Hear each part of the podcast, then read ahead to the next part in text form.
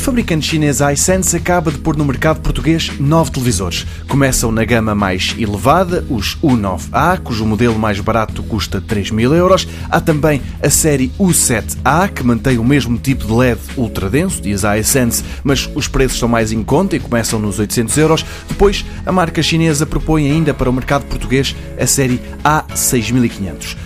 O que tão cedo não deverá estar à venda por cá é a versão de 80 polegadas da Laser TV, um equipamento 4K que acaba de ser anunciado para o mercado chinês e que é a versão ligeiramente mais pequena e bastante mais barata da Laser TV de 100 polegadas.